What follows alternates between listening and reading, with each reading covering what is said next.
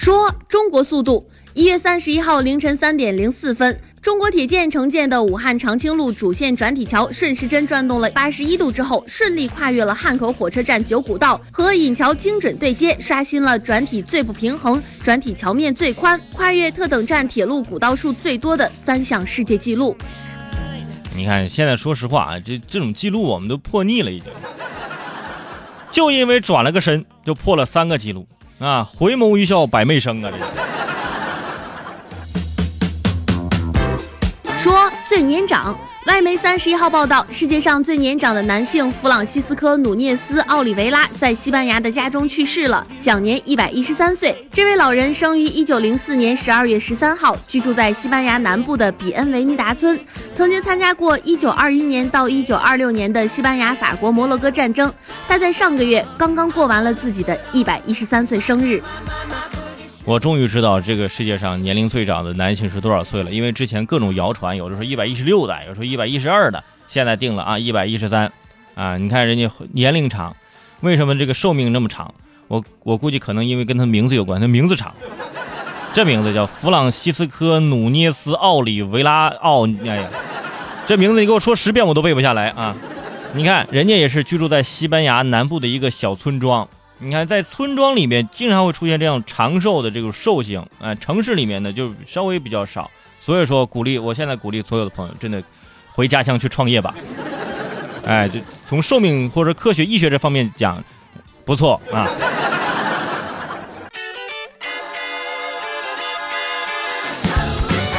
说手套。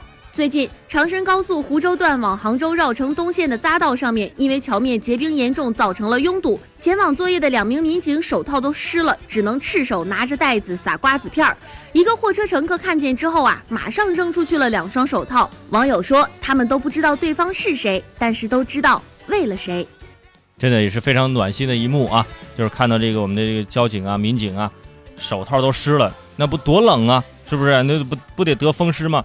赶紧扔出去两双手套，不知道你叫什么名字，但是我知道你是为了我的出行安全，对吧？我也不知道你们这个这个你是谁，车主是谁，但我知道你是为了就是给我们一份温暖啊，双方就互相理解都挺好的。但是呢，有些朋友就发现说，哎，这个道路结冰严重拥堵，怎么在这个道路上撒这瓜子片儿呢？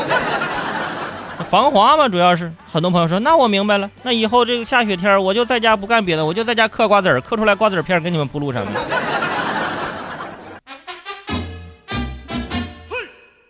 说撒钱。最近，黑龙江饶河县一个老人在储蓄所里面取了一万五千块钱之后，这其中有一万块钱是揣到了兜里，但是剩下的五千块钱没揣进去，撒的满街都是。但是老人并没有察觉到，储蓄所旁边的商家发现之后呢，把钱捡回来了，主动到储蓄所查到电话，找到老人，把钱归还。所以平常穿一个有一有有大点兜的衣服，这多么重要，是不是？真的可能老年人自己也没有注意，但是你想回家之后发现自己五千块钱没了，你说他有多难心，多多难过，多伤心，对不对？你看人家发现了钱，把钱捡回来了，交给人家。虽然说最后呢没有捡回全部啊，捡回帮忙捡回来四千八，只有两百块钱被大风刮跑了。你说后来真的有人捡到两百块钱回家交给爸爸妈妈，说爸爸妈妈我捡钱了，那钱哪来的？大风刮来的。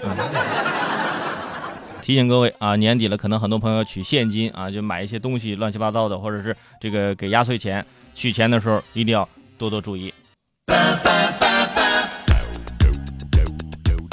说嚣张。最近在三亚某个海鲜市场，有一个保洁员被就餐的女子打得头破血流。目击者说，保洁员不小心把水溅到了这个女子的鞋上，女子对他又打又骂，而且还说自己的鞋很贵的，对方赔不起。保洁员头部出血之后被送到了医院就医。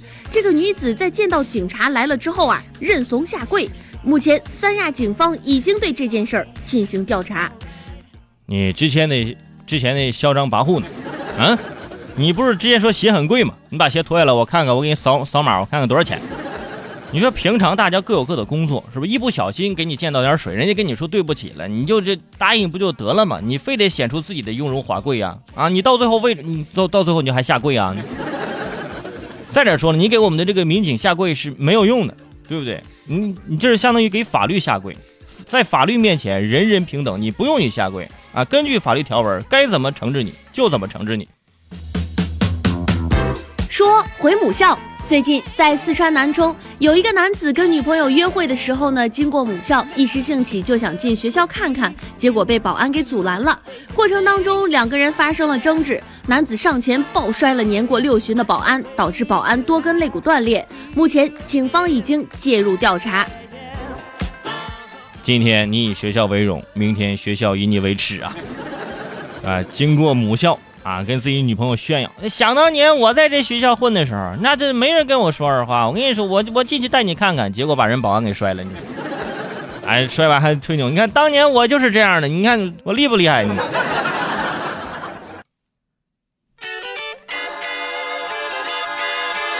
说网民收入，近日中国互联网网络信息中心的报告显示，中国网民月收入在五千元以上的群体增长了三点七个百分点。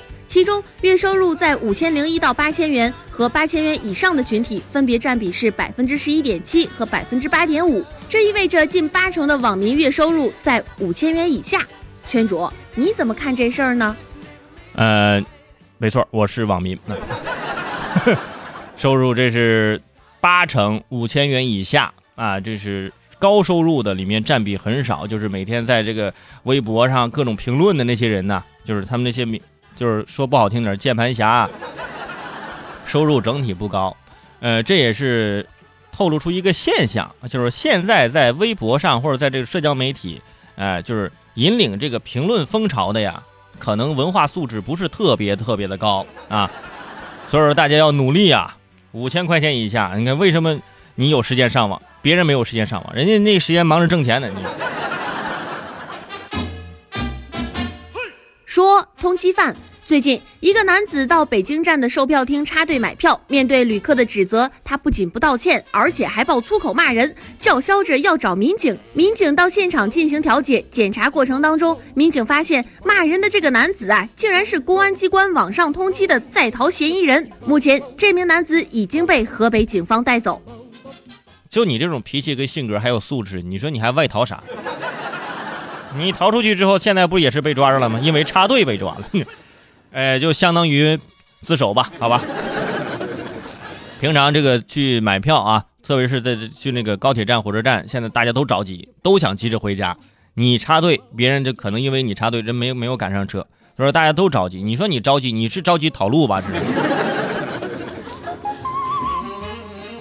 好了，以上就是今天圈主快评的全部内容，感谢两二。